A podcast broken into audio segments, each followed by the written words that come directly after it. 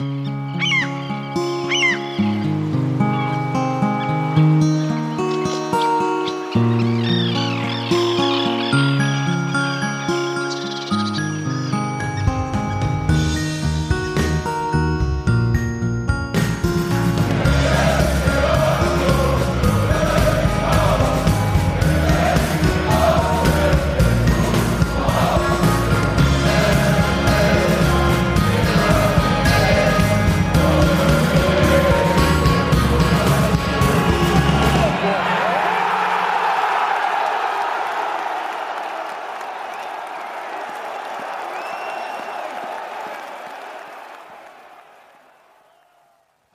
herzlich willkommen zum Textilvergehen nach dem Bundesliga-Punktspiel gegen die TSG Hoffenheim, also bei der, in der Männerbundesliga logischerweise.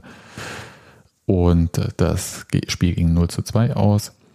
Wir sprechen über dieses Spiel, wir sprechen ein bisschen, kleines bisschen nochmal über Madrid und unsere Frauen haben auch gespielt in der Regionalliga und 3-0 gewonnen beim FCK Cesena der zweiten Mannschaft. Darüber werden wir vielleicht auch nochmal ganz kurz sprechen, auch wenn niemand von uns live vor Ort sein konnte. Ich begrüße in Berlin Nadine, hallo. Hallihallo. Und in Frankfurt Daniel, hi. Hallo. Und ich sende aus der kleinen Schorfheide in der Uckermark und heiße Sebastian, hi. Lasst uns über das Spiel sprechen gegen Hoffenheim ganz kurz zur Chronik vielleicht. Es ging halt nur zu zwei aus. Wichtig ist, Kral sollte eigentlich spielen, hatte vor dem Spiel gesagt, kann doch nicht, also als es bei der Aufwärmung ähm, ist er zum Trainer gegangen und konnte äh, nicht weitermachen. Dafür kam Aronson rein. Union kassierte das 0-1 durch einen Elfmeter von André Kamaric und das 0-2 durch einen Konter über Grisha Prömel, den Bayer im Tor untergebracht hatte. Und wir müssen, glaube ich, mal ein bisschen über Elfmeter reden. Wer von euch beiden hat denn im Stadion sofort gesehen, dass in der 21. Minute, dass das ein Foul war? Also bevor Dennis Eitekin, der Schiedsrichter, da auf den Punkt gezeigt hat. Ich schon, also äh, fand das relativ klar, obwohl ich äh, ehrlich gesagt ähm, im Stadion nicht richtig gesehen habe, warum es ein Foul war, weil ich hatte irgendwie diesen Zieher am Oberarm von Kramaric, also an Kramarics Oberarm beziehungsweise von Bonucci, so nicht gesehen, aber dachte, er hätte ihn am Körper noch äh, oder am Bein erwischt und deswegen hätte Kramaric sich so gedreht und wäre gefallen. Der hat das sicherlich auch angenommen, gerade wenn man sich anguckt, ne, also dieses äh, bisschen am Oberarm ziehen ob er da jetzt wirklich so in so eine Komplettrotation gekommen ist, wie, wie er es dann gemacht hat. Ja, weiß nicht, da war vielleicht auch ein bisschen Willigkeit beim Fallen dabei. Aber an und für sich fand ich das schon eine sehr klare Geschichte. Also im Stadion war dir sofort klar, dass er da gezogen hat. Weil ich habe es nicht gesehen und wir Wie gesagt, äh, das Oberarmziehen war mir so nicht klar gewesen, aber dass er grundsätzlich da in seiner Bewegung von Bonucci gestört wurde und deshalb gefallen ist, das fand ich relativ klar sichtbar. Nadine, du warst mhm. näher dran. Hast du es direkt gesehen? Ich habe offensichtlich äh, schlechtere Augen als Daniel oder die Sicht, also die Perspektive war dann eine andere. Ich habe überhaupt nichts gesehen erstmal und muss auch im Nachhinein sagen, also ja klar, er hat die Hand da auf der Schulter, aber irgendwie in der Zeitlupe sieht es jetzt eigentlich erstmal nicht so wild aus, wie das, was Kramaric draus gemacht hat, dass Bonucci ihn da berührt hat und dass es nicht ganz regelkonform ist wahrscheinlich, da brauchen wir jetzt nicht drüber zu streiten, aber ja, keine Ahnung. Ja, also wie gesagt, dass es kein, kein wildes Foul war, ist ja klar, aber trotzdem, ähm, Kramaric ist halt in der Ballannahme bzw. Weiterverarbeitungssituation und wenn man ihn dann halt am Oberarm zieht, ist es halt faul. Also das habe ich ja gerade gesagt, ja. Ja, genau. Also, da gibt es wirklich zu diskutieren. Nee, nee, da, ich glaube nicht, darum ging es mir gar nicht. Mir ging es nur darum, dass ich recht verwundert war, weil ich es einfach nicht erkannt habe im Stadion, was genau Bonucci da nun gemacht haben sollte. Wir können ja mal kurz so die üblichen Fragen stellen, die man so bei so einem Elfmeter stellt. Also erstens, muss Bonucci da nicht cleverer sein? Ja. Äh, ich sehr, ja. Also, äh, also gerade als ich es mir dann nochmal anguckt habe, habe ich mich schon ein bisschen drüber ich will jetzt nicht sagen aufgeregt, aber geärgert. Und dachte mir so, das ist so die Art Aktion, also wenn das Paul Jäckel gemacht hätte, dann würden wir es äh, irgendwie auf fehlende Souveränität oder fehlende Erfahrung oder äh, abgeklärt hätte oder so schieben.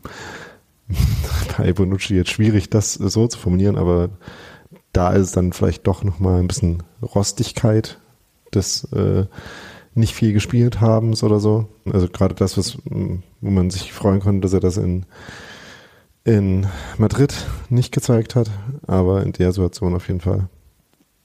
Und vor allem, was ich mich dann gefragt habe, war, also dass es unnötig war, ist klar, aber wie gefährlich war denn diese Situation in dem Moment? Und ich glaube, dass es schon nicht ungefährlich war. Also äh, gerade Kramaric ist jemand, dem ich schon auch zutrauen würde, wenn er da nicht gefault wird, dann ähm, relativ schnell auch was daraus zu machen. Gleichzeitig war, hat Renault eigentlich früh reagiert gehabt darauf, dass er halt im Strafraum den Ball annehmen konnte und hat sich schon vor ihm groß gemacht. Also Kramaric hätte da schon was Exquisites produzieren müssen, um da ein Tor zu machen direkt. Umso ärgerlicher halt die Aktion von Bonucci. Wir hatten ja die Diskussion, ob Kramaric zu leicht fällt, das hast du eigentlich schon gesagt und Nadine hat das auch gesagt. Hat vielleicht Bonucci nicht damit gerechnet, dass, ich meine, ist ja nicht der einzige Hoffenheimer gewesen, kommen wir gleich nochmal dazu, der schnellen Bodenkontakt gesucht hat im Strafraum. Also, dass man das vielleicht annimmt, also dass Spieler nicht so leicht von so einer Berührung fallen oder dass Schiedsrichter sagen, hey, das war jetzt nicht zwangsläufig ursächlich für diesen Faller? Ich, also man kann irgendwie immer äh, so ein bisschen Whataboutism-mäßig diskutieren, was wäre, wenn er da irgendwie sich anders verhalten hätte. Grundsätzlich ist es halt einfach eine vollkommen unballbezogene Weise den anderen Spieler anzufassen. Ich finde es sehr uninteressant, über die Szene weiter zu diskutieren, außer in dem Aspekt, den Hans Martin noch aufgebracht hatte im Vorfeld, nämlich, dass man ja eigentlich angesichts der Regelauslegung, wie sie jetzt ist, ähm, fast noch über eine rote Karte diskutieren könnte. Denn Kramaric ist ja offenbar in einer Abschlusssituation in dem Moment, wo er halt vor Renault den Ball annimmt. Und Bonuccis Aktion bezieht sich ja offenbar nicht auf den Ball, weil auf den Ball kann er sich ja mit der Hand nichts beziehen. Also eigentlich, äh, gemessen daran, wie das jetzt ausgelegt wird, verhindert er ja eigentlich auch eine Torchance dabei noch. Würde sich lächerlich anfühlen, für diesen kleinen Zupfer Elfmeter und Rot zu kriegen und quasi so ein Spiel zu beenden dann damit. Aber hm, vom Regelwerk her sehe ich eigentlich fast gar nicht, wie das nicht der Fall wäre. Ne, indem man erklärt, dass es keine Torchance ist. Ja, aber es ist ja offensichtlich eine große Torchance. Ja, aber wenn er acht Meter vorm äh, Tor einen Baller nimmt, dann weiß ich nicht, was das anders sein soll als eine klare Torchance. Ich, ich sag jetzt nur, was als Schiedsrichter daraus folgen kann. Ja, wir können jetzt eine, äh, eine Seance äh, machen, um zu erkennen, was in äh, Aitekins Kopf vorgeht. Ist ja nicht nur Aitekin, ist ja auch der Videoassistent, ja. der das auch bewertet. Und es sind dann schon mal zwei mindestens, die bewertet haben, dass es keine klare Torschance ist, weil sonst wahrscheinlich äh, Rot gefolgt hätte. Andererseits weiß ich nicht, also wie stark diese Regelauslegung noch ist, ob das wieder auch so eine Regelauslegung für die ersten zwei, drei Spieltage war, wie äh, Stichwort gelbe Karte für Ball wegschlagen, gab es ja jetzt in diesem Spiel auch nicht mehr. Vielleicht hat sich schon wieder verwässert. Ja, aber ehrlich gesagt haben wir jetzt eigentlich auch schon zu lange über den Schiedsrichter gesprochen ähm, und da müssen wir über die zweite Elfmeterszene ja sogar noch kurz sprechen, von daher würde ich dafür plädieren, da jetzt äh, ähm, drüber wegzugehen.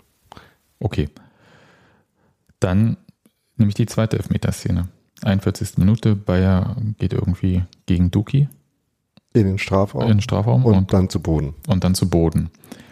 Das äh, konnte man aus unserer Perspektive relativ gut sehen, dass äh, Duki da das Bein rausstellt, Bayer drüber läuft. Also er hätte auch drüber gehen können, ohne zu fallen. Aber er nimmt den Kontakt dankend an, wie man so schön sagt.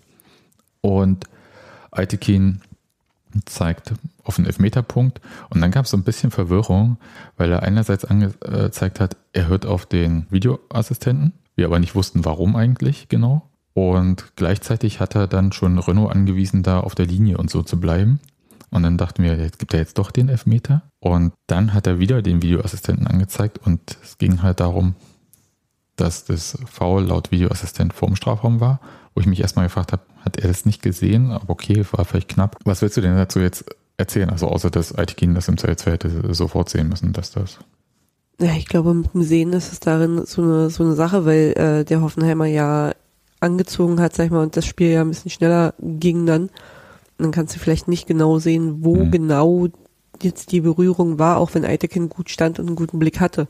Aber es ist ja in der Bewegung und ich denke mal, dass war da einfach, oder dass da auf Nummer sicher gegangen wurde und dann halt erstmal geschaut wurde, wo war der Kontakt wirklich. Und dass er Renault halt schon noch vorbereitet, ne, vielleicht war er sich sicherer, dass der drinne war. Ich glaube, da will er halt erstmal Ordnung machen für den Fall, dass er den Elfmeter gibt, dass es halt dann doch nicht passiert ist. Hat mich auch gefreut, weil da stand er dann äh, seit wenigen Sekunden 2-0, von daher wäre das extrem ärgerlich gewesen, wenn er noch ein Elfmeter gekommen wäre. Ich fand aber, dass es auch eine Szene war, wo ja, Duki ähm, berührt ihn so ein bisschen, aber wenn man sieht, wie Bayer dann, als er einen Schritt im Strafraum steht, mhm. fällt, das ist dann auch schon ziemlich mit Absicht gefallen.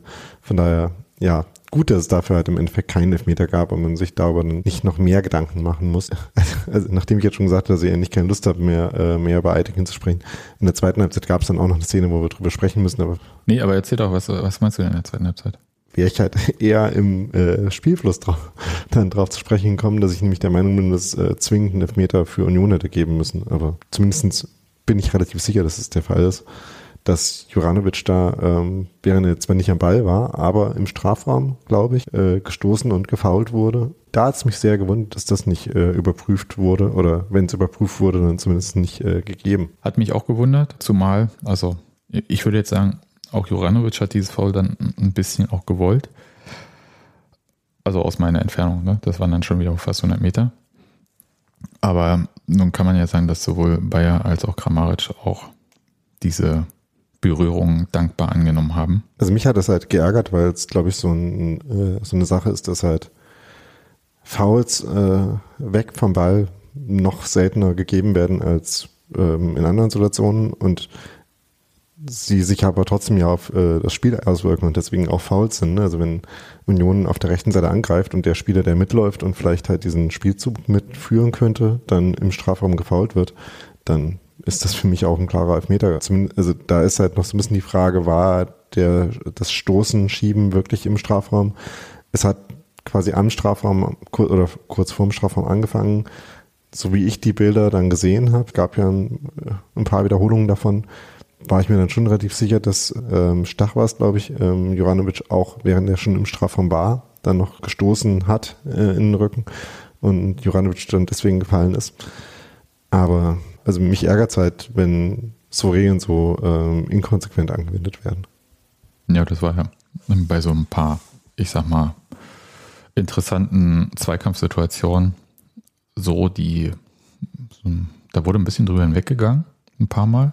Also auch wenn Union einen Hoffenheimer gefault hatte, wo ich dachte hm, also umgekehrt genauso.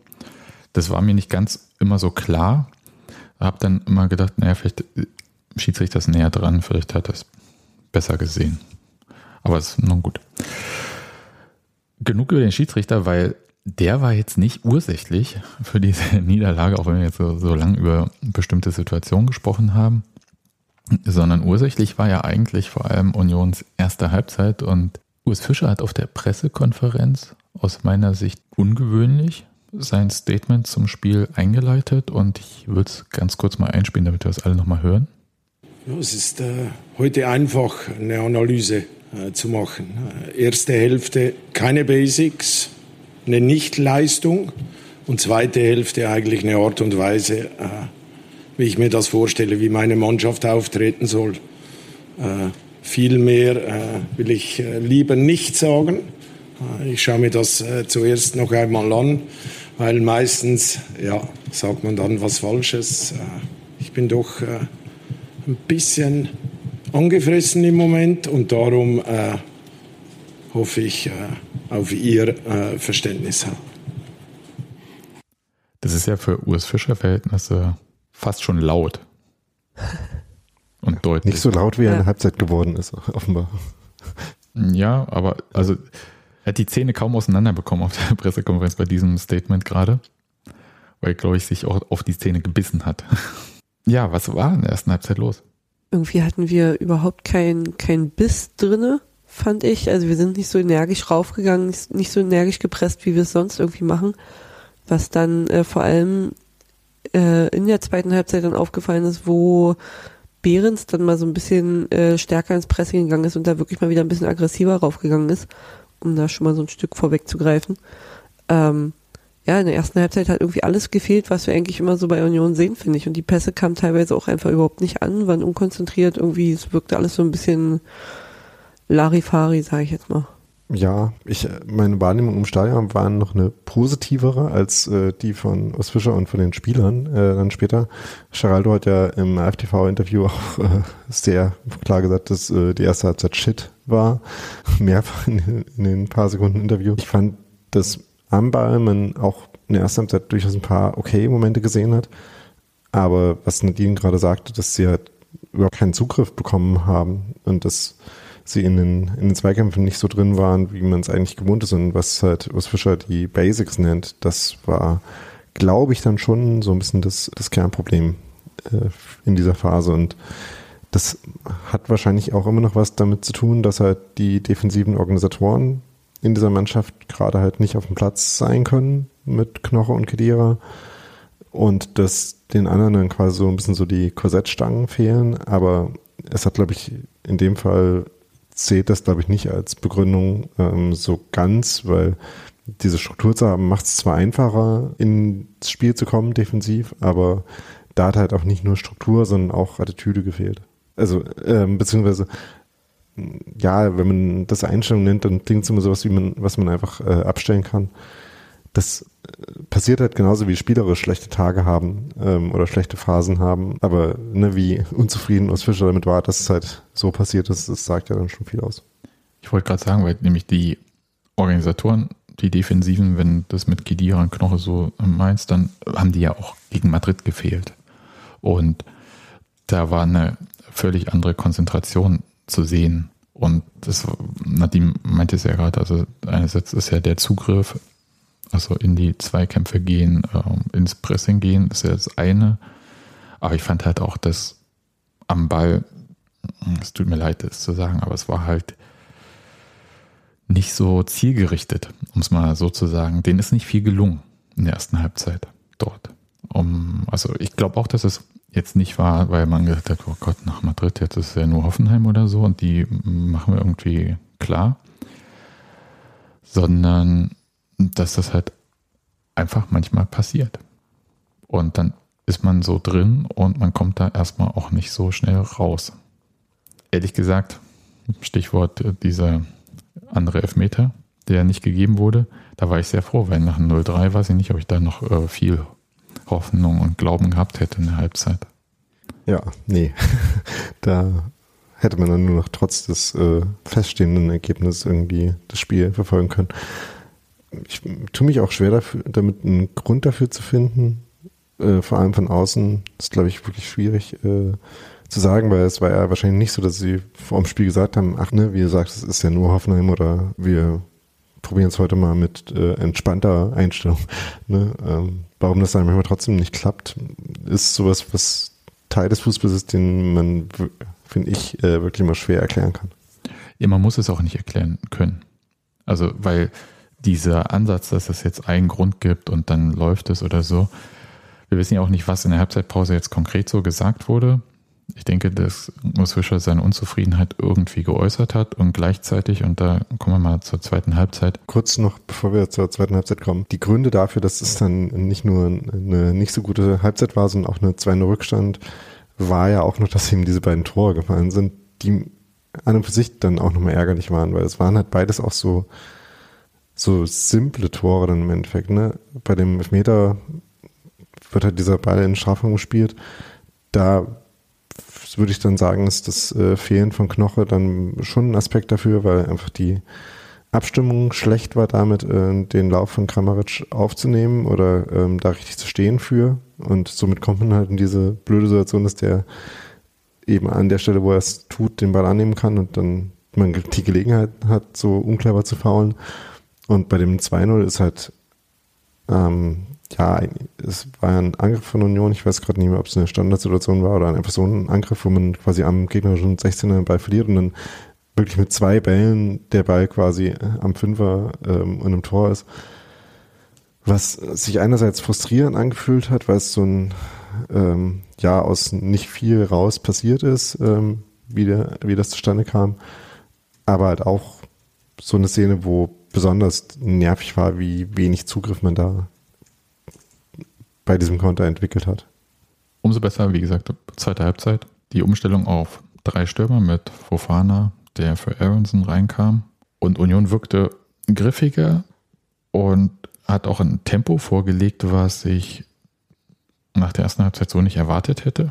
Weil mir, ich hatte nicht den Glauben, dass man irgendwie in der Halbzeit da jetzt so anders rauskommen kann. Aber das war ja schon. Und es hat eigentlich fast gar nicht nachgelassen. Also es gab eine sehr intensive Phase, glaube ich, so die ersten 10, fast 15 Minuten. Aber eigentlich hat Union war konsequent im Angriffsmodus. Und man hat das auch gemerkt, weil es halt auch so auf das Publikum übergriff. Logischerweise, weil es halt auch sehr viele Chancen gab, also unter anderem von Fofana. Könnt ihr euch das sonst irgendwie erklären, warum es so anders war? Ja, wir haben halt, wir haben halt wieder, also wie sie ja auch in den, in den FTV-Interviews gesagt haben, unser Gesicht gezeigt. Ne? Wir haben halt so gespielt, äh, wie wir es von Union kennen. Und dadurch, ja, wirkte das Ganze dann auch wieder ein bisschen, bisschen besser irgendwie. Bei Fofana finde ich auch, der hat richtig gute Aktionen bei, aber manchmal wünscht man sich, dass er sich ein bisschen früher vom Ball trennen würde und seine Mitspieler sehen würde, die gut frei vor dem Tor stehen. Mhm. Also, so, ne, bei aller Liebe, das ist ein wunderbarer Fußballer und der kann, der ist in den Dribblings richtig, richtig stark. Aber wenn er dann noch den Moment findet, wo er abspielt und äh, sich mit im, oder die, die Mannschaftskollegen mit einbindet, dann wäre der, glaube ich, noch besser. Ja, das, was Nadine gesagt hat, stimmt total. Ich habe mich trotzdem ein bisschen gefragt, äh, ob es total stimmt. Einerseits fand ich, ähm, dass es auch total wichtig für die Mannschaft war, dass er eben diese 1 gegen 1 Duelle gesucht hat und dass das auch ein wichtiger Teil davon war, wie Union dann äh, zu Chancen gekommen ist, dass er eben diese 1 gegen 1 Stelle gewonnen hat. Es ist schon so, dass man sagen kann, dass er auf eine Weise eigensinnig spielt, die aber eben nicht immer schlecht ist, sondern halt auch Dinge erzwingt und damit gegnerische Defensiven äh, äh aus der Stabilität bringt und damit ja Angriffssituationen chaotisch, aber damit auch gefährlich macht. Also grundsätzlich, dass er eben dieses Eins gegen Eins sucht, finde ich, ist ein wichtiges Element für Union und hat der Mannschaft auch in dem Spiel äh, geholfen. Und bei den Szenen, die ähm, ja quasi wirklich torgefährlich waren, wo er, es gab ja drei, vier Situationen, wo er auf rechts außen den Ball bekommen hat, dann in Strafung mittrippelt ist, versucht hat, Leute aussteigen zu lassen. Gerade das eine Mal gegen Brooks, wo er da mit dem Außenriss an ihm vorbeigeht, das war wirklich äh, La Leche, wie sie in Madrid hätte, gesagt hätten. Ähm, das war sehr schick. Aber ich fand halt auch, dass, wenn man da dann genau hingeguckt hat, es nicht so, nicht in allen Situationen so war, dass die Anspielstationen komplett da waren. Also zum Beispiel bei dieser Szene stand Toussaint zwar frei im Rückraum, im äh, 16-Meter-Raum, aber der Passweg war halt nicht frei, sondern Fofana musste erstmal durch das Tripling durchgehen, um ja vielleicht noch einen äh, Anspielraum zu finden. Dass dann die Abschlüsse, die er dann so aus spitzen Winkel versucht hat, dass die dann nicht geklappt haben, war einerseits wahrscheinlich, dass das nicht klappt, andererseits auch ein bisschen Pech, dass nicht der äh, Ball dann halt vielleicht von so einem äh, Bein von Baumann halt doch auch nie reinflippert, wenn er den da äh, reinspitzelt von daher, ich war so ein bisschen ähm, hin und her gerissen davon, wie ich das bewerten soll. Aber grundsätzlich habe ich das Gefühl, dass wenn er es schafft, das Coaching von Urs Fischer, was es sicherlich geben wird, äh, anzunehmen, ist da, glaube ich, noch auch ein großer Sprung in der Produktivität drin. Da hat man gestern, glaube ich, in etlichen Situationen ganz gut gesehen, was da schon gut ist und was da noch besser werden kann. Aber dass er grundsätzlich schneller und besser sich entscheiden muss, was er mit dem Ball machen will. Ähm, das ist, glaube ich, einigermaßen deutlich. Und es gab auch ein paar Szenen, wo ganz klar war, dass er hat einfach mehr und früher hätte abspielen müssen. Ähm, und wo das auch so ein bisschen für Frustration, ähm, vielleicht auch bei Mitspielern auf jeden Fall ja äh, im Publikum gesorgt hat. Aber wie gesagt, ich ähm, glaube, dass er, wenn er dieses Element ganz ablegen würde, dann würde er auch was davon verlieren, was ihn gefährlich macht. Hm, aber der Ort, der Ort ist für mich entscheidend. Also die Frage, ob er dann, also ich habe nur einen Ballverlust richtig im Kopf und der war nicht im Angriffsdrittel und Union stand richtig blank da drauf. Das ist nicht der Ort, wo man ins Dribbling gehen muss. Und wenn er aber vorne ins Dribbling geht, ist es fein. Und ich glaube, dann fehlt halt tatsächlich, können wir vielleicht in zwei Monaten sehen oder so, die Bindung zu den Mitspielern die funktioniert ja auch, also da ist ja Fofana jetzt nicht alleine, dass bestimmte Sachen nicht so gut im Moment funktionieren bei manchen Spielern, weil sie halt auch nicht die Zeit haben, sich da komplett einzuspielen, aus verschiedenen Gründen, weil sie, weil die Transfers spät waren, weil Spieler verletzt waren, weil Spieler verletzt zurück, also wieder gesund sind, aber dann sofort spielen müssen, weil andere Spieler ausfallen. Das sind ja schon Gründe, die irgendwie mit reinspielen. Ich finde halt auch, er soll sich ja auch seine Momente nehmen und er soll ja auch ins Dribbling gehen und äh, das ausnutzen, was er ja wirklich, wirklich gut kann. So, das äh, waren ja drei, vier Situationen wirklich, wo er ein sehr, sehr gutes Dribbling hatte. Aber dann einfach den Blick haben und da war bei, bei zwei, drei Situationen war der Passweg halt wirklich frei. Da den Mitspieler zu sehen und nicht selbst aus spitzem Winkel den Abschluss aufs Tor versuchen, das wäre, also dann, dann wäre er halt wirklich noch krasser, als er so schon als Spieler ist. Grundsätzlich äh, total in den konkreten Situationen war halt in dem, in dem Moment, wo, äh, bevor er ins 1 gegen 1 da geht oder bevor er zu einem Abschluss kommt, der Pass auch nicht immer offen. Ähm, von daher, das war auch so ein bisschen, es gibt ja Spiele, äh, von denen man sagt, ähm, dass man noch stundenlang hätte spielen können und kein Tor geschossen hätte. Das sagt man ja über zwei Sorten Spiele, nämlich einerseits welche, in denen man sich gar keine Chancen irgendwie erarbeiten kann und äh, andererseits welche, in denen die Chancen, die man sich erarbeitet, alle irgendwie nicht funktionieren. Das war ja eindeutig eins von denen. Also vielleicht äh, gibt es auch Spiele, wo er halt ne, genau diese Situationen hat und dann ähm, die Konstellationen alle ein bisschen besser stehen und er dann halt zweimal jemanden am Elfmeterpunkt findet und ablegen kann und äh, wir drei, zwei der Tore aus diesen Situationen machen. Ja, würde ich auch sagen, auf jeden Fall war ein belebendes Element.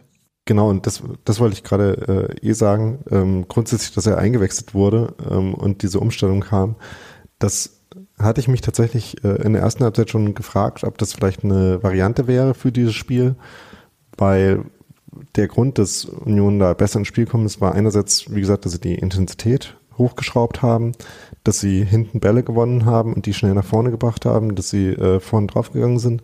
Das waren alles Sachen, die den Druck erhöht haben insgesamt, aber dazu hat halt auch beigetragen, dass sie mit den drei Stürmern einfach in der vordersten Linie mehr Anspielstationen hatten, dass sie mehr äh, Hoffenheim-Verteidiger binden konnten oder das Spiel breiter machen konnten oder beides. Also dass ähm, die Außenspieler mehr Platz auf Außen hatten, weil in der Mitte noch zwei Stürmer die Abwehrspieler von Hoffenheim beschäftigt haben. Ich glaube, das waren alles so die, äh, die Vorteile davon, diese Umstellung zu machen. Dafür hat man halt umso mehr gesehen, was das offensiv bringen kann, äh, wenn man halt mit Geraldo und, und Fofana auch einfach zwei Spieler hat, die ähm, gerne auf Außen in die äh, Duelle gehen und die auch gut mal gewinnen können und mit Behrens halt so den Fixpunkt in der Mitte das ja fand ich schon äh, vielleicht auch einen guten, eine gute Blaupause dafür, wie es vielleicht in weiteren Spielen noch laufen kann. Behrens hatte übrigens eine vielleicht fast die beste Chance von allen.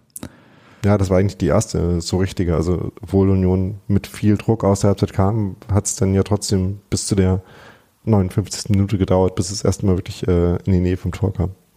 Genau, also er hatte da so ein irren Querpass, sage ich mal jetzt so im Boulevard-Style, aber wirklich irre von Scove aufgenommen.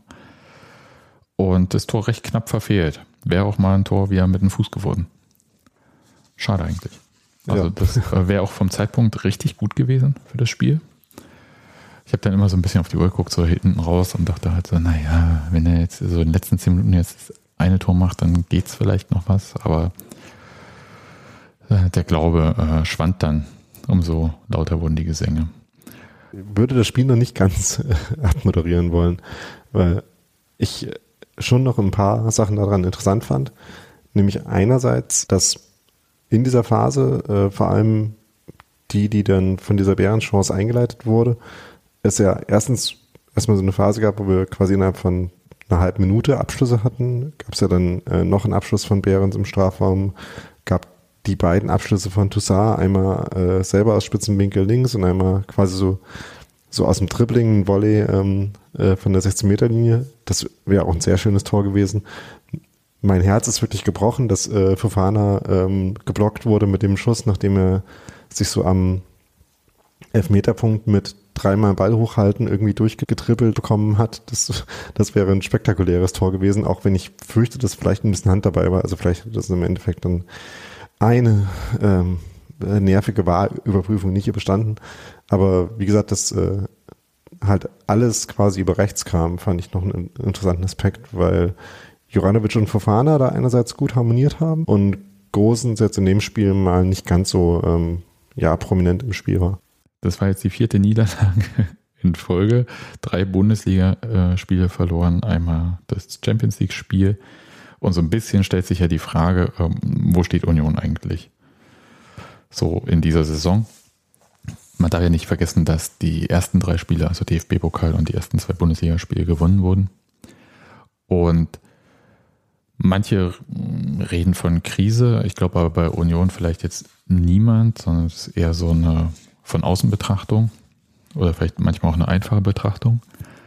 Ich fand interessant, äh, Till Oppermann, der für den RBB immer mal so Analysen schreibt, auch zur Union, hatte auf Twitter so ein Thread geschrieben und ich würde es einfach mal vorlesen, weil so lang ist der nicht. Und vielleicht sind es so Aspekte, die man da gut findet oder mit denen wir was anfangen können. Der sagt halt, drei der vier Spiele waren ohne die zwei wichtigsten Spieler für Urs Fischer. Das hattest du ja auch vorhin schon erwähnt, Daniel. Robin Knoche und Karani Kedira haben in den letzten zwei Saisons quasi kein Spiel verpasst, weil sie die Defensive organisieren und besonders die, auf die Abstände achten. Das fehlt gerade. Zweitens, Union ist dabei, sich spielerisch zu entwickeln. Die Passquoten sind zum Beispiel besser geworden und es wird viel häufiger versucht, ins letzte, flach ins letzte Drittel zu kommen. Da ist man halt noch nicht weit genug, aber macht sichtliche Fortschritte. Drittens, was zum nächsten Punkt passt, anders als in den Vorjahren war der Kader erst sehr spät richtig zusammen. Gosens, Volland, Bonucci kam erst nach dem Trainingslager. Becker stand die ganze Zeit auf der Kippe und war eigentlich gefühlt schon weg. Das Team findet sich noch. Viertens, die Effektivität im Abschluss hat etwas nachgelassen. Manche werden sagen, das Glück geht aus und auf die Expected Goals Werte verweisen. Das mag zum Teil stimmen. Aber es war auch einfach eine Qualität von Union, bestimmte Abschlüsse sehr konstant zu bekommen und zu nutzen. Muss man abwarten. Ich finde, dass Till das da wirklich ganz gut analysiert und, ich, äh, und ganz gut zusammenfasst, warum ich mir gerade auch wenig Sorgen darum mache, dass der Trend ähm, relativ bald revidiert werden kann. Ne, also was er, was er anspricht, dass ähm, sich da defensiv noch ein bisschen was sortieren muss, aber man auch davon ausgehen kann, dass es auch gelingt, das zu sortieren. Ähm, einerseits mit der Rückkehr hoffentlich von den beiden. Bei Knoche sollte es ja, glaube ich, nicht sein, was so ähm, unfassbar langwierig ist und auch Kedira hat ja offenbar schon Fortschritte gemacht. Und andererseits, dass auch diejenigen, die jetzt stattdessen spielen, sich in diese Rollen besser reinfinden. Da kann man, glaube ich, schon relativ zeitnah auch hoffen und ich äh, finde, dass man da auch in den einzelnen Spielen schon Fortschritte gesehen hat, teilweise auch zwischen den, ähm, zwischen den Spielen, die gewonnen wurden und denen, die verloren wurden. Äh, das Ergebnis hat das dann halt in dem Fall nicht wiedergespiegelt, aber ich finde schon, dass ähm, so in der ko defensiven Koordination im Mittelfeld teilweise auch schon wieder Dinge besser geworden sind. Und andererseits finde ich halt auch, dass man offensiv auch schon Fortschritte sieht und auch quasi ein anderes Potenzial teilweise da ist, als es äh, vorher noch der Fall war. Und ich da auch eigentlich hoffnungsfroh bin, dass da auch wieder eine, ähm, eine Effizienz bei rauskommt. Äh, ich fand noch ein Punkt war für mich interessant, als ich das gelesen habe, habe ich so drüber nachgedacht, dass ich Kral zwar ein bisschen kritisiert habe für bestimmte Sachen, die er gemacht hat, aber mir in dem Spiel auch nochmal aufgefallen ist, wie viel er eigentlich schon zu diesem Spiel von Union beigetragen hat. Jetzt äh, da mal nicht dabei war. Also was er auch teilweise da wegräumt, bevor es dann halt gefährlich wird. Also er ist da jetzt nicht, ich sag mal, so elegant wie Rani Kidira manchmal, aber macht es halt trotzdem. Und dass das halt schon äh, zeigt, dass die Spieler sich einspielen auf eine Art. Aber sie spielen sich halt auch ein in Pflichtspielen. Das muss man schon auch so sagen. Also diese äh, Situation, dass wir von einer Unionmannschaft haben, von der wir nicht zu 100 Prozent aktuell Urs Fischer Fußball sehen können, liegt halt auch daran, dass der Trainer mit der Mannschaft zu einem bestimmten Teil nicht arbeiten kann, aus Verletzungsgründen, Transfergründen, was auch immer. Geraldo Becker ist für mich so eine Sondersituation, die ich auch nicht so richtig greifen kann. Ich nehme schon wahr, dass viele Leute das unfassbar nervt, dass er so offensiv unzufrieden ist. Also offensiv unzufrieden heißt, äh, also er zeigt es halt sehr deutlich. Hat er auch in dem Spiel gezeigt, also als er da so ähm, ausgewechselt wurde. Oder also genau, da hat er ein bisschen mit den Zuschauern noch, also hat da geklatscht und hat ja auch quasi Aufmunterung bekommen und so weiter, hat aber dann halt, als er am Tor hinten lang gelaufen ist, dann nochmal so in die Luft getreten und auch während des Spiels mit seinen Gesten das so gezeigt. Ich finde, das ist halt Geraldo Becker. Also der ist so. Das, äh, also mag man jetzt nervig finden oder nicht, aber das wird man ihm, glaube ich, jetzt nicht abtrainieren und ich glaube, das wäre auch der falsche Weg, sondern der Weg für Geraldo Becker ist ja erstmal, wir wissen alle nicht, warum das jetzt nicht geklappt hat mit diesem Transfer im Sommer.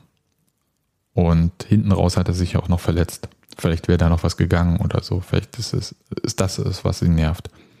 Aber er kommt jetzt halt auch aus dieser Verletzung und er braucht erstmal offensive Erfolgserlebnisse. Und ich glaube, dann werden wir das äh, besser sehen und also ich brauche über keinen, äh, ich brauche über keinen Transfer spekuli äh, zu spekulieren, um eine Erklärung dazu finden, warum Geraldo Becker in dem Spiel frustriert und unzufrieden war. Also ich glaube, ähm, diese Frustration mit dem Spiel haben wir, glaube ich, alle gefühlt und ich äh, konnte auch gut verstehen, dass äh, äh, Becker davon genervt war, nämlich doppelt. Einerseits, weil er die erste Halbzeit so schlecht war ähm, und man dann äh, sich so viel quasi übrig gelassen hatte zu tun in der zweiten Halbzeit, um das umzubiegen. Ähm, dann wahrscheinlich auch, und bei Geraldo Becker, ähm, glaube ich, ist es auch was, was wir halt von ihm ja auch kennen und was auch nicht, äh, nicht nur kontraproduktiv ist, dass er sich halt auch zutraut, dann weiter mitzuhelfen, daran noch was zu ändern und deswegen auch ähm, ihn stört, wenn er ausgewechselt wird in der Phase, wo Union halt Druck macht ähm, und er sich vielleicht denkt, na, jetzt wurde es doch gerade besser, jetzt lass mich halt noch äh, weiter spielen, ähm, um da halt noch was äh, äh, zu retten. Auch, dass er sich darüber ärgert, ähm, äh, ist, glaube ich, auch nachvollziehbar und ist, glaube ich, nicht was, was man nicht äh, moderieren kann in, zwischen Spieler und Trainer. Und dass er diese Frustration zeigt, ähm, stört mich auch nicht. Ähm, ne, in den Kommentaren bei uns äh, im Blog heute gab es auch kurz die Diskussion, ob er denn ähm, quasi die äh, Unterstützung vom Publikum äh, angenommen bzw. erwidert hat. Ähm, wie gesagt, da fand ich schon, dass auch eine Geste dazu da war. Ähm, ist ja auch jemand, der teilweise auch ne, beim Spiel auch mit dem Publikum interagiert, zum nochmal Einheiten auffordert. Von daher, ja, hatte ich damit wirklich überhaupt kein Problem. Ich glaube schon, dass das so eine Hängepartie war diesen Sommer, aber unter anderem, dass er jetzt halt trotzdem auch als Kapitän ja aufgelaufen ist, die, ist für mich schon ein klares Indiz dafür, dass das intern jetzt und für sein Commitment für die Saison kein Thema ist und, glaube ich, nichts im Weg steht. Ich glaube, bei Geraldo ist es auch immer nur die Wut über sein eigenes Spiel und nie auf die Mannschaft, was manche, glaube ich, auch eher immer so verstehen, als wenn er das auf die Mannschaft irgendwie bezieht. Aber ich habe eher das Gefühl, als wenn die Mannschaft da auch weiß, dass er sich anscheinend nur selbst über seine Leistung ärgert. Also zumindest wirkt es halt immer so auf mich. Ich habe da mit ihm nie drüber geredet. Ähm, Worüber redet aber, ihr denn sonst? Ja, eher über Klinike und äh, naja, andere Sachen. Ähm, nee, aber also ich glaube, wenn, wenn er das so, wie er sich dann halt gibt und wütend gibt nach Auswechslung und so, wenn er das, äh, wenn es auf die Mannschaft gemünzt wäre, ich glaube, dann hätte man davon schon was mitbekommen und daher, sag ich mal, ziehe ich eher den Schluss, dass er sich da einfach über sich selbst ärgert und da viel zu ehrgeizig ist und dadurch vielleicht auch manchmal einfach ein bisschen zu verkrampft ist und äh, weil er Sachen einfach zu gut machen will. So, was ja auch nicht verkehrt ist, ne? Also einen hohen Anspruch an sich selbst zu haben als Sportler ist ja, ist ja erstmal okay. Keine Ahnung, vielleicht will er damit auch gleich zeigen, dass er halt weiß, dass es irgendwie nicht sein bestes Spiel war oder so, aber ich weiß es auch nicht. Ist ja schon so, dass er ähm, auch ein Spieler ist, der, wenn er halt einen Pass nicht bekommt oder wenn äh, Pässe nicht ankommen, das schon auch in dem Moment zeigt. Aber ich, was ich, glaube ich, dann auch oder eher hoffen würde, ist, oder denken würde äh, und glaube ich auch so sehe, dass die Mannschaft halt mit diesem äh, Charakter auch umzugehen weiß und dass es dann halt auch nach dem Spiel quasi wieder äh, insofern vergessen ist. Und ich meine, ne, es gibt halt unterschiedliche Temperamente einfach und ich glaube, das ist auch äh, immer möglich ist, quasi das äh, quasi so zu nehmen, wie es gemeint oder ist oder ähm, eigentlich äh, das quasi dann nicht so hoch aufzuhängen und äh, quasi da kein, keine Misttöne hängen zu lassen. Von Geraldo mal ein bisschen weggegangen und nochmal auf diese, sagen wir mal, drei Bundesligaspiele in Folge verloren zurückzukommen. Was man schon sagen muss, mit Blick jetzt auf die nächsten zwei Spiele, die ja beide auswärts sind in der Bundesliga, der Druck ist ja da. Also der jetzt äh, Druck im Sinne von Ergebnisdruck, weil nächstes Spiel ist in Heidenheim und danach ist auswärts in Dortmund. Und wenn diese Serie so jetzt weitergeht, dann wird es ein bisschen enger, sage ich mal. Also das ist schon eine Sache, die wir lange nicht bei Union hatten. Ähm, ja, aber Ergebnisdruck, äh, also wofür denn? Ähm, also ich meine, ne, wenn man jetzt angenommen, man gewinnt das nächste Spiel, dann hätte man drei äh, Spiele gewonnen und drei nicht gewonnen. Das ist immer noch eine ganz stabile Bilanz, würde ich sagen. Also, naja, das, darum geht's ja. Man muss aber das nächste Spiel im Prinzip gewinnen, Daniel. Also, weil die Wahrscheinlichkeit, dass man in Dortmund gewinnt, ist jetzt nicht so hoch. Und ähm, da muss, muss man dann klarkommen. Und wenn das halt sich verfestigt, dann hat man tatsächlich ein Problem. Das meine ich damit. Ja, ja, wenn es so ist, ist das noch nicht ganz von der Hand zu weisen, aber einfach, weil man, glaube ich, diese äh, Ergebnisse, die jetzt passiert sind, auch alle einordnen und einstufen kann, glaube ich, lässt sich das auch moderieren. Du fährst ja nach Heidenheim? Vermutlich schon, ja. Na dann bin ich gespannt auf den äh, Bericht dann, weil ich glaube, dass das schon spannend äh, sein kann. Andererseits ist das jetzt aber halt auch eine normale Trainingswoche. Das ist vielleicht auch mal ganz gut. Dann würde ich äh, kurz mal rübergehen, nochmal so ein bisschen Madrid nachdrehe. Denn es gab ja, also über die meisten Sachen hatten wir im letzten Podcast schon gesprochen, aber es gab noch ein Statement der Hammerharts, das am Freitag veröffentlicht wurde, als eine der Ultragruppierungen von Union. Und ich würde ganz kurz ein bisschen das vorlesen, weil ein paar Sachen da ja äh, schon interessant sind. Die schreiben, ähm, die Eindrücke, die sich uns in Madrid boten, gingen jedoch weit über das Erwartbare hinaus. Da ging es darum, dass ihnen klar war, dass in Spanien das mit der Fankultur anders gehandhabt wird als in Deutschland. Wir möchten an dieser Stelle gar nicht zu sehr ins Detail gehen, dafür sind die Eindrücke zu frisch und wir alle noch immer zu niedergeschlagen. Wie wohl jeder Mitgereiste mitbekommen hat, hat die, war die Szene bei dieser großen Partie nicht oder nur sehr vereinzelt im Stadion anwesend. Auslöser dafür waren nicht zuletzt wir, da unsere Zaunfahner, also die der Hammerharz, neben der des äh, TSK nicht den Weg in den Block fand. Grund dafür war die Gewaltverherrlichung, welche man in den abgebildeten Fratzen sah. Sämtliche Diskussionen und Schlichtungsversuche brachten nichts, beziehungsweise mündeten in ganz neuen Absurditäten. So.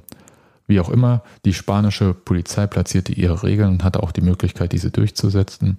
Da sie sich mit dem Thema Gehaltverherrlichung auskennt, wurde schnell deutlich. Die Ansagen kamen energisch auf Spanisch und direkt danach folgte der Knüppel, nicht um zu drohen, sondern um ihn in Kopfhöhe einzusetzen und so weiter und so fort. Jedenfalls äh, schreiben sie, ohne dass vor Ort Gewalt unsererseits angewandt wurde. Die Szene verließ etwa in der zehnten Spielminute geschlossen das Stadion, als klar war, dass unser Material nicht mit in den Block kommt. Damit verzichteten viele Unioner, die den Verein seit Jahrzehnten mit einer nahezu 100%-Quote besuchen, auf dieses besondere Spiel. Die ganzen Mythen um das Bernabeu, das Kribbeln an diesem Tag und die Belohnung für die Treue in der jahrelangen sportlichen Bedeutungslosigkeit alles hin. Doch es gibt Dinge, die wichtiger sind und dabei können wir zusammenfassen, dass unsere Fratze nicht gewaltverherrlichend ist, sondern für Haltung, Selbstbestimmung und Werte steht. Vielen Dank auch für die Solidarisierung aus der Fanszene. Wie habt ihr denn das Statement wahrgenommen, Nadine? Na, äh, ja, was soll ich dazu groß sagen? Also sie schildern ja eigentlich nur die Wahrnehmung aus ihrer Sicht und da kann ich ja nicht sagen, ist richtig oder ist falsch, ne? Also ich kann halt nur für mich sagen, dass ich tatsächlich eine komplett andere äh, Begegnung hatte in Madrid mit allen, äh, auch am Stadion. Aber wie gesagt, das, da spreche ich denen jetzt nicht ab, dass deren Begegnung natürlich dann dementsprechend beschissen war. Ähm, ich kann es nachvollziehen, dass sie dann halt sagen, ey, wenn ihr euch hier so scheiße verhaltet, dann äh, sagen wir aber auch, dass wir nicht ins Stadion gehen, beziehungsweise dann tun wir uns den Scheiß hier nicht an. Und ich meine, was sollen sie machen, wenn sie ihre Fahnen nicht mit reinbekommen und vorher das aber eventuell so besprochen war, dass das funktioniert? Was sollen sie machen? Die Fahnen draußen hinlegen? Naja, wenn die geklaut wird, können sie sich gleich auflösen. Also das ist auch wieder logisch, dass sie da dann halt für sich die Konsequenz oder dann ist es für mich nachvollziehbar, dass sie halt für sich so die Konsequenz ziehen und da sie mich nicht aufgerufen haben, äh, auch den Block zu verlassen, sondern ich halt das Spiel so verfolgen konnte, wie ich es vorhatte, ist es deren Entscheidung, das zu machen und dann hat man das halt zu respektieren. Hm. Ich, ich finde ja, dass dieses Thema schräg, also aus meiner Sicht ein bisschen schräg, dass es so super kontrovers teilweise diskutiert wird, weil halt ich jetzt nicht nur von einer Person gehört habe, hey, äh, mit mehr Support hätten wir dieses Spiel gewonnen und das wäre ein und ähm, das wäre eindrucksvoller gewesen. Ähm, geht euch das auch so, dass ihr diese Kontroverse so wahrgenommen habt oder wahrnehmt? Ja, klar, also das ist ja, ne, wir, wir, wir wissen ja, was unser Support äh, auslösen kann und dass es die Mannschaft noch mal ein Stück mehr äh, nach vorne pusht. Aber ich bin da in dem Moment halt jemand, ich habe dann da halt auch Verständnis in dem Sinne für. Ich habe auch mit keinem, mit keinem von den Ultras geredet und das wird ja so viel erzählt außenrum, was alles passiert ist und was nicht passiert ist und was vorgefallen sein soll dass man ja im Endeffekt auch wieder nicht weiß, wenn man nicht selbst dabei gewesen ist, äh, was jetzt von allem irgendwie äh, stimmt, was nicht stimmt. Aber wie gesagt, im Großen und Ganzen, bei dem, was die Hammerhart schreiben, äh, wenn man, wenn man nach den ganzen Jahren, in denen man jetzt so zur Union geht, äh, auch deren Standpunkt kennt und äh, deren Handlungen danach kennt, sage ich mal, dann ist das halt äh, aus meiner Sicht verständlich, wie sie halt gehandelt haben mehr Support hätte an einem Ergebnis was geändert. Das finde ich eine ziemliche Quatschdiskussion, muss ich sagen, weil ne, wir haben auch mit, mit jeder Menge Support gegen Hoffenheim nicht gewonnen. Von daher, also das äh, ist mindestens mal sehr vage spekuliert. An sich über das Thema, was für Support war möglich, äh, was nicht und ne, welche Ansprüche kann man an andere stellen und welche nicht. Das haben wir alles am Donnerstag ja schon diskutiert. Ansonsten ähm, fand ich an dem Statement vor allem halt noch erwähnenswert die ähm, Schilderung von Gewalteinsatz äh, von der Polizei, die da halt gemacht wurden, ist, glaube ich, auch nochmal neben der ähm, Einlasssituation ein Thema, was es auch verdient hätte, äh, aufbereitet zu werden ähm, und ausgewertet zu werden und nicht auf sich, äh, dass sowas eigentlich nicht sein sollte, das dann so auf sich beruhen gelassen wird weiß nicht, ob es dafür irgendwelche Institutionen oder Vorkehrungen gibt, die das wahrscheinlich machen würden, dass das stattfindet. Ähm, aber es wäre auf jeden Fall geboten. Und ansonsten, weil du, Nadine, du sagtest ja gerade, dass du ein, nicht dieses äh, Erleben hattest. In dem Statement äh, schreiben sie ja auch, dass halt ansonsten in der Stadt außerhalb von dieser Konfrontation mit der Polizei ähm, ne, es überhaupt keinen ja. Grund für diese Kon äh, dafür gab. Ne? Sie äh, schreiben, Unioner waren auch mit den mit T-Shirts, mit den Aufdrucken genau von äh, diesen Motiven in der Stadt unterwegs, wurden herzlich empfangen und feierten ein großes Fußballfest. Die Menschen in Madrid hatten Bock auf Union und Union hatte Bock auf dieses Spiel. Ne? Ähm, das ist halt genau die äh, Stimmung, die ich glaube, wir beide auch in der Stadt wahrgenommen haben. Und dieser einfach umso bitterer macht, dass halt diese ähm, aggressive Konfrontation dann tatsächlich, äh, das habe ich auch so empfunden, von der Polizei an allen möglichen Stellen provoziert slash gesucht wurde. Ja, wie gesagt, nochmal, ich hatte auch am Stadion hatte ich keine Probleme, aber ich stand halt auch äh, mit Einlassbeginn quasi äh, in der dritten Welle, die sie dann reingelassen haben vorne. Und ähm, auch bei einem Polizisten, der später den ich später bei irgendeinem von den sechs Millionen Videos, die so rumgehen von dieser Einlasssituation, gesehen habe, der da sehr aggressiv war. Auch da kann ich wieder nur sagen, der war bei uns wiederum total freundlich. Der hat die 72-jährige Mitreisende gesehen, die irgendwie zwei, in der zweiten Reihe stand und hat sie nach vorne geholt und hat sie dann erstmal durchgehen lassen, damit sie halt wirklich erstmal drinne ist so, ne, und dass da kein Druck von hinten kommt. Deswegen meine ich, ich habe es halt wirklich überall komplett anders wahrgenommen, auch am Stadion, am Einlass was aber für mich auch nicht bedeutet, dass es halt nicht für die anderen alle beschissen sein kann. Also das will ich halt auch ganz klar sagen, dass jetzt keiner sagen soll, ja, nur weil es bei dir so war, das kann ich schon ganz klar unterscheiden und reflektieren so. Aber wie gesagt, ne, ich kann halt wieder nur sagen, ja, viele Maßnahmen total albern, total komisch mit äh, sechsmal Ausweis vorzeigen und auf Toilette gehen und die Tasche öffnen und was wir nicht alles für eine Scheiße hatten. Aber vom Prinzip her, wie gesagt, kann ich da halt nur sagen, war jetzt nichts, wo ich mich groß irgendwie drüber aufregen kann, für mich persönlich. Hm. Die Situation geht ja vor allem um diese äh, Situ ähm, Entscheidung der Szene. Also Nadine, du hast ja vorhin schon gesagt, äh, die haben ja nicht euch äh, verboten, ins Stadion zu gehen oder ja. zu supporten.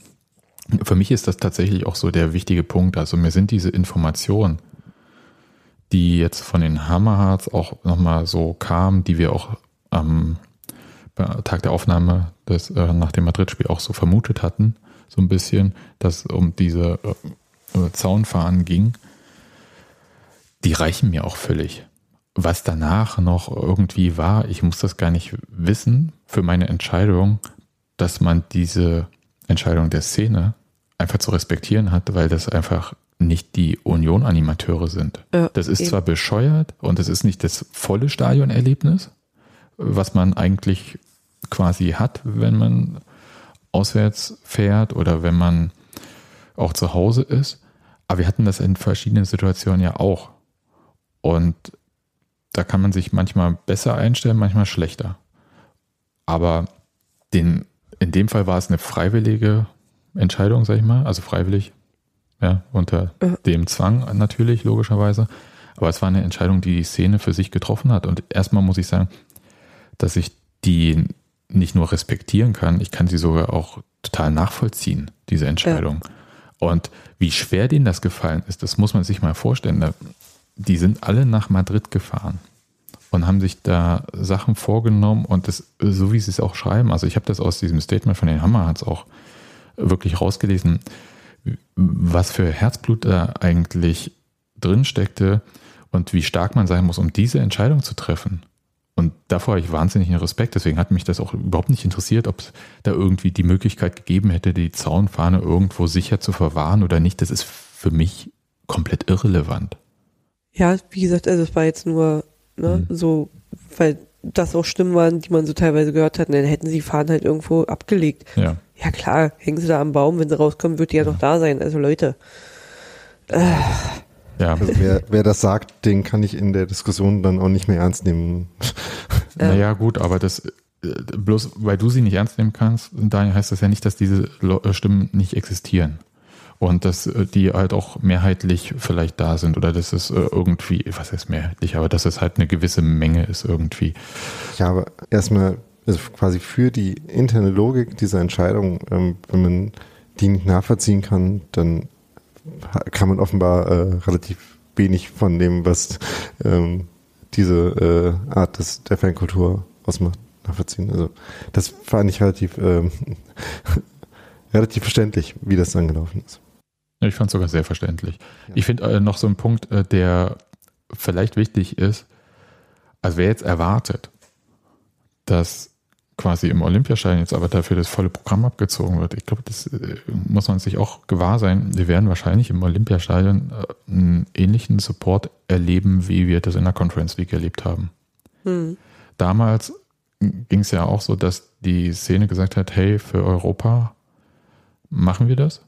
Diese einmal im Leben Situation, während sie ja noch die äh, Spiele in der alten Fürsterei, also die Bundesligaspiele, nicht als Gruppen besucht haben.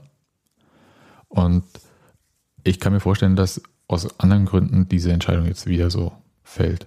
Und finde es aber, also nochmal, das muss man einfach für sich akzeptieren. Wir, selbst so wie das jetzt in der Conference League lief, und wir haben ja diesmal gar keine Zuschauerbeschränkung. Das heißt, das kann ja viel mehr Wirkung entfalten und das ist vielleicht noch mehr Fußball pur, als es ohnehin schon bei Union eigentlich Fußball pur ist. Und bloß nur so als Erwartungshorizont, also vielleicht muss man sich da mal dem gewahr sein und wenn man da anders oder wie auch immer agieren möchte, dann muss man manchmal auch selbst dafür sorgen. Das war in Madrid, wie gesagt, auch nicht möglich, logisch, weil das war kurz vorm Einlass, aber trotzdem. Das nur mit Blick auf den Heimspiel in der Champions League. Ja, wie die Heimspiele in der Champions League dann tatsächlich so aussehen werden, bin ich auch noch sehr gespannt. Ähm, also ähm, welche Form, also erstens mal, wie man es generell schafft, in dem Stadion eine Atmosphäre hinzukriegen. Gut, in dem Stadion eine Atmosphäre hinzukriegen, haben wir aus dem Gästeblock auch schon ein paar Mal ganz gut geschafft. Aber Ich habe da super viel gute Atmosphäre im Olympiastadion auch schon erlebt. Also das, da darf man sich nicht so ins Boxhorn jagen lassen. Dieses Stadion kann schon auch was. Also man kann in dem Stadion auch was machen. Man kann auch in einem halbvollen Olympiastadion für sehr viel Stimmung sorgen. Ich habe das meinetwegen bei der Leichtathletik-WM erlebt. Da geht schon auch was. Und ich glaube, dass dadurch, dass die Szene und auch die organisierten Fans, also jenseits äh, der Ultras, quasi fast alle und auch fast nur Mitglieder auf der Gegengerade sind, was ja quasi dann ausschaltet auf den Rest des Stadions, glaube ich, dass da sehr viel passieren wird und äh, sehr viel, was Fernsehzuschauer aus dem Olympiastadion, die Bundesligaspiele sonst dort gesehen haben, so vielleicht nicht sehen, weil sie, weil die Kameras ja immer nur die äh, Gegengerade zeigen und nicht irgendwie meinetwegen Fans in Kurven oder so, weil dann das Spiel ja nicht mehr zu sehen ist. Ja, also was ich sagen wollte war, ähm, dass es halt nicht das eigene Stadion ist und deswegen ähm, sich das alles quasi anders konfigurieren muss und man halt auch dieses Stadion quasi bespielt und beschallt, ohne dass man ähm, den eigentlichen Stimmungskern in der eigentlichen ähm, auf halt eigentlichen Stehplätzen hat. Von daher ist es einfach eine grundsätzlich eine ungewohnte äh, Konstellation. Aber man sagt ja, ähm, oder ist halt einfach viele Leute ne, und viele Unionerinnen. ähm, und damit ähm, gibt es, glaube ich, auch schon ein gewisses Potenzial, äh, ne, auch aus diesem Stadion dann auch was zu machen, was eindrucksvoll ist. Trotzdem hatte ich jetzt insbesondere, während ich da so im Bernabeu stand und geguckt, äh, zugeschaut habe und nicht gehört habe, äh, was da an Atmosphäre ist, dachte ich trotzdem auch so, dass auf eine gewisse Weise nochmal äh, angesichts solcher Veranstaltungen umso mehr schade ist, dass wir nicht zu Hause spielen. Den Gedanken hatte ich dann schon nochmal, einfach um diesen Kontrast noch mehr deutlich zu machen und selber das quasi zu leben auf die unionigst mögliche Weise. Das wäre schon weiterhin schön gewesen, aber die Diskussion, wie gesagt, müssen wir jetzt nicht äh, an der Stelle führen. Ja, äh, das andere, was ich meinte damit, äh, dass ich gespannt bin, wie es aussieht, ist halt tatsächlich, äh, welche Form von Support dann halt äh, von der ähm, von der Szene dann da stattfinden und wie sich das, ja, wie sich das alles abspielen wird. Ja, ich bin ein bisschen mehr gespannt noch auf, äh, wie voll das Stadion sein wird. Das ist ja großes Rätselraten, weil mal keine Karten zu kaufen gibt, mal gibt es wieder Karten zu kaufen. Also so richtig von diesen Blöcken, wenn man sich im Zeughaus einloggt, irgendwie kann man nicht darauf schließen, wie viele Karten eigentlich verkauft wurden oder nicht. Aber was man sagen kann, es wird nicht halb leer sein. Nee, also das glaube ich nicht. Und es ist ja auch noch ein bisschen quasi Zeit hin, um zu merken, dass es diese Restkarten noch gibt und dass die dann auch noch äh, weggehen. Dann kommen wir zur Regionalliga. Union hat das Spiel bei Jena 2 3 zu 0 gewonnen, Er ist alleiniger Tabellenführer. Dazu erstmal Gratulation. Nadine, du wolltest noch was sagen zu dem Thema. Ich wollte was sagen. Ja, ich äh, zum Spiel selber nicht, weil war ja nicht da. Äh, er ja dann für die tolle Terminierung wieder beim nächsten Spiel, was ja dann äh, am 8.10. um 14 Uhr in der Fritz-Lech-Sportanlage stattfinden wird. Und der geneigte Unioner, der Mitglied ist im Verein und zur Mitgliederversammlung gehen will, merkt jetzt schon so 8.10. Warte mal, da, da war was. Um 12 was, ne? Ja, wir haben am 8.10. um 12 Uhr die Mitgliederversammlung im Stadion und um 14 Uhr spielen unsere Frauen in der Fritz-Lech-Sportanlage. Äh, Gerade nach dem letzten Wochenende, vorletzten Wochenende, äh, wo die Frauen zu Hause gespielt haben und zum gleichen Zeitpunkt der Abschied von Matti im Stadion fest, äh, stattfand, kann man halt nur sagen, vielen Dank Union. Äh, Top-Terminierung. Wirklich äh, möchte ich mal erleben, dass wenn wir auswärts spielen, zu Hause die, also dass wenn die Männer auswärts spielen oder so, dann zu Hause die MV stattfindet im Stadion an der alten Försterei. Also ich finde es keine Ahnung, ich kann es überhaupt nicht nachvollziehen und es tut mir leid, wenn ich da jetzt vielleicht ein bisschen harscher werde im Ton, aber wir professionalisieren die Frauen und es heißt so toll bei Union, ha, unsere Frauen können jetzt Fußball spielen und supportet mal die Frauen. Aber was passiert am Ende? Wir legen die Mitgliederversammlung vom Verein auf den Spieltag, auf den Heimspieltag von den Frauen. Also, keine Ahnung, wie sollen wir denn die Frauen supporten und gleichzeitig das Vereinsleben leben und an der Mitgliederversammlung teilnehmen und Sachen wie eine Mitbestimmung und so weiter leben? Also das haut ja irgendwie hinten und vorne nicht hin und dann ist es mir auch egal, ob es einige im Verein gibt, die immer noch der Meinung sind, dass Frauen kein Fußball spielen sollten und das nicht für nötig halten, auch die Frauen zu unterstützen ähm, oder nicht. Also keine Ahnung, ich verstehe es überhaupt nicht, wie der Verein auf die Idee kommt, die MV an den Heimspieltag von den Frauen zu legen. Absolut nicht.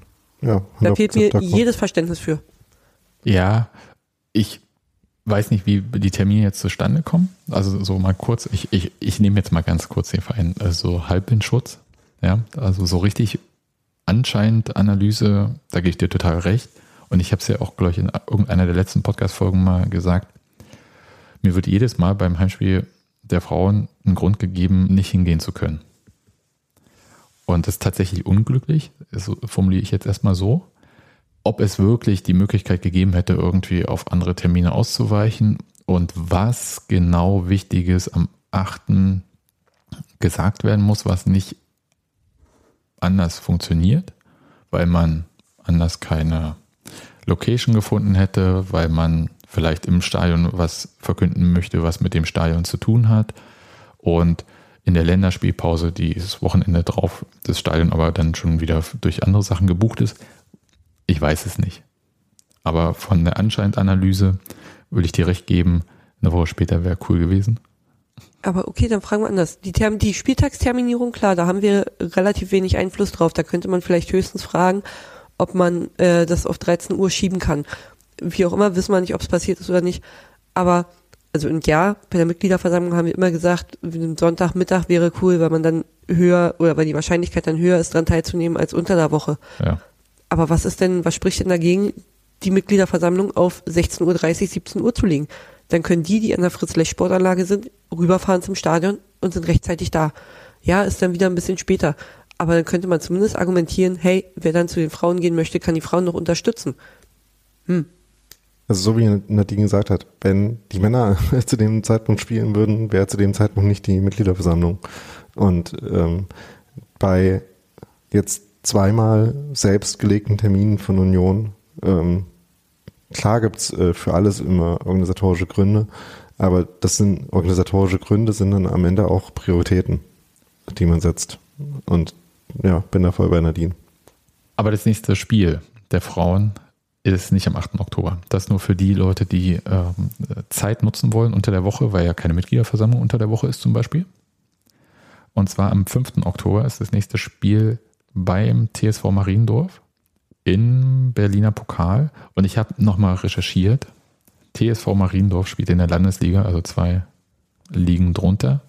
Würde sagen, wer einen Ausflug in den Volkspark Mariendorf machen möchte, da vielleicht noch so einen Groundhopping-Punkt mitnehmen möchte, das wäre der Punkt 19.30 Uhr, das Anpfiff.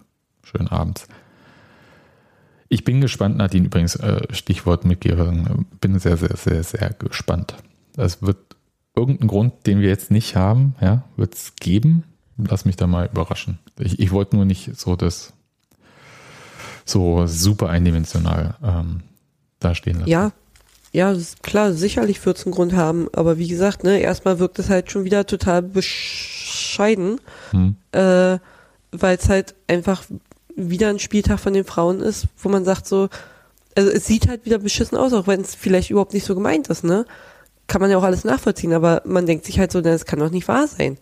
Also, keine Ahnung, wie soll man beides gleichzeitig wahrnehmen? Geht nicht, ich kann mich nicht zerteilen, muss ich mich wieder entscheiden. Und dann überlegt man natürlich, hm, Mitgliederversammlung, Mitbestimmung, Vereinsleben, ne, das, was uns Union dann halt wichtig ist, oder halt Vereinsleben im Sinne von ein Union-Team auf dem Platz supporten. Stehst du da? Ärgerlich. Und dann nach 1500 Zuschauern gegen Viktoria sehe ich das dann jetzt so irgendwie, keine Ahnung, 100, 150 Leute diesmal dann dastehen, weil die anderen bei der Mitgliederversammlung sind. Ist doch auch scheiße für die Frauenmannschaft. Also, keine Ahnung. Ist es. Das Spiel ist übrigens gegen Berolina Mitte am 8. Ja. Oktober. Stichwort Stadtmeister. Und unsere ja. Diskussion, ab wann Unionsfrauen Stadtmeister sind. Wir stehen auf Tabellenplatz ja. 1, also was soll man sein, wenn wir nicht Stadtmeister sind? Was ist denn da los? Regionalligameister. Wir werden diese Diskussion in jeder Episode führen für die Und Hinrunde. Wir sind eure Hauptstadt, ihr Bauern. in. Mitte. Ja. Köpenick ja. bei Berlin. Genau. ähm, einen Hinweis noch, äh, oder einen äh, Vermerk wollte ich noch machen. Ähm, es hat ja jetzt am Wochenende wieder die äh, Winter mollig warm Sammelaktionen stattgefunden. Das fand ich noch eine Erwähnung wert. Ich habe mich sehr gefreut, dass es von der Fanszene sehr hübsche Postkarten gab. Ne, wenn man demnächst mal wieder vielleicht äh, von irgendwelchen Fußballreisen sich zu Hause melden will, gibt es da schöne Motive, mit denen man das machen kann. Das hat mich gefreut. Und noch ein äh, kleiner Hinweis von wegen zu spielen gehen. Ähm, wenn ihr das jetzt schnell hört, diese Folge, dann habt ihr noch Chancen, euch noch eine Karte für den Heidenheim-Block ähm, zu kaufen beim nächsten Auswärtsspiel. Da gibt es nämlich noch welche. Okay, dann hören wir uns nach eben diesem Heimspiel in Heidenheim. Wer irgendwas ins Navi eingeben möchte, unten Mitte war, glaube ich, die richtige Himmelsrichtung. Müssen wir bei, bei, bei Leonard Maloney nachfragen. Der weiß ja jetzt, wo er dahin muss. Der spielt da auch unten Mitte. Deswegen ja der einzige Unioner, der weiß, wo Heidenheim ist. Na dann. Ja, und hoffentlich der Busfahrer. Grüße. Grüße. Wir hören uns auf jeden Fall. Bis dann. Tschüss. Ciao. Ciao.